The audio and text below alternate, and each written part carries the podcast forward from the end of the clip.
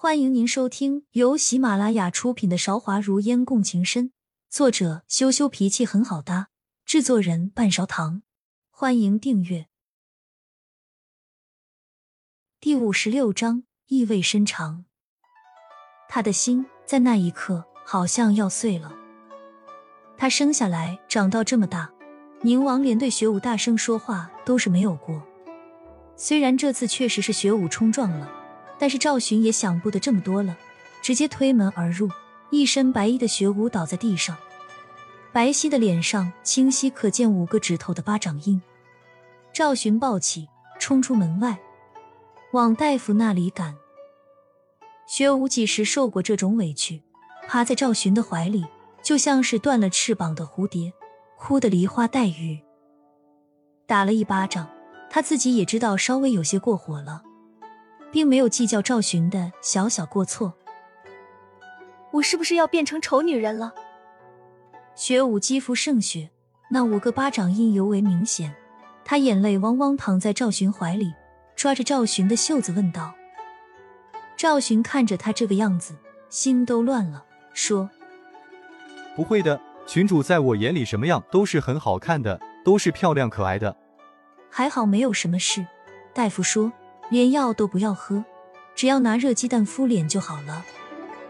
每次学武生了什么病，要喝药都是赵寻代替的。赵寻希望学武的病快点好起来，但是药又很苦，只好先让学武喝一点点，自己喝下剩下的大半。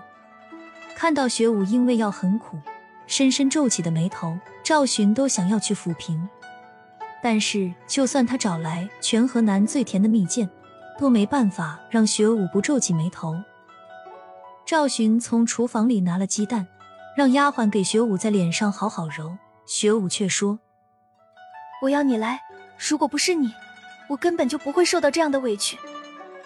怎么就怪他了呢？只不过学武有要求，他是不会拒绝的。”赵寻什么都没有说，坐在门槛上，外面漫天星光，没有月亮，揉着揉着。学武就靠在他的肩膀上，他说：“赵寻哥哥，我不要嫁给那个什么姚世子，我一想到要嫁人就很难受，怎么办？”群主始终是要嫁人的。说出这话的时候，赵寻很难受，心里好像被什么堵住了一样。赵寻哥哥，我嫁给你好不好？只要你娶了我，我爹就不能再把我嫁给别人，我们远走高飞好不好？学武突然在赵寻的脸颊上亲了一下，赵寻仿佛被点燃了穴，愣在了那里，什么话都说不出。你是不是不喜欢我？不喜欢我吗？是不是不喜欢我？学武有些紧张。群主天姿国色，怎么可能有人不喜欢呢？我找寻何德何能得到郡主垂爱？赵寻的心被那一个吻搅得天翻地覆。学武靠在赵寻的肩膀上，你只是喜欢我的美貌而已吗？当然不是了。他怎么会是这样的人？赵寻生怕学武误会了，急忙解释：“我最喜欢郡主，任性胡闹却又单纯善良。我对于郡主只是一个奴才而已，群主却为了不让我死在长门，把我带回了河南。我最喜欢赵寻哥哥，什么都愿意为我做，陪我捉迷藏。”学武挽住赵寻的手，再一次甜甜的往赵寻的脸上亲了一口。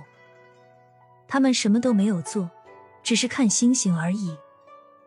宁王知道他这件事，只是叹息了一声：“学武，你娘去的早，我自知愧对他，唯一的愿望就是你能开开心心。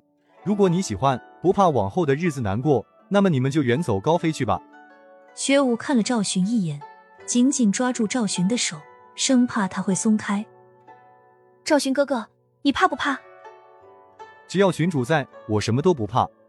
他从小就喜欢的人，现在坚定无悔的站在他的身旁，他怎么舍得让他失望呢？彼时，学武的婚约已经定下了，在宁王的安排下，他们在一个北斗星明亮的黑夜离开了宁王府。奈何，他们都还涉世未深。权倾天下的安定王早在宁王府遍布眼线，他们怎么能逃得过他的手掌呢？雪武是郡主，没有人能动他。万箭穿心，雪武站在悬崖边上，声音支离破碎：“赵寻哥哥，你怕不怕和我一同死去？”赵寻跳下去的时候义无反顾，却在掉落的那一刻，从悬崖上把学武拖了上去。学武，你要好好活着。这是赵寻最后对他说的话。赵寻哥哥，不要！学武的叫声撕心裂肺。被安定王手下的侍卫拉住了，动也动不了，那样的孤独和无助。赵寻的心依旧是痛的，不想看他一个人孤零零的在这世上，不想看他嫁给别人。可是比起一同死去，他更加希望学武好好的活着。只有他死了，学武才能爱上别人。也许自从他那年遇到学武，就比其他人要幸运一点。他的师傅一早就预料到了。会出现这样的情景，请了自己最好的朋友，也是敌人，江湖第一杀手组织救了他，但是他暂时的失去了记忆，在一众杀手中，他再一次脱颖而出，这一次，他的名字叫嗜血。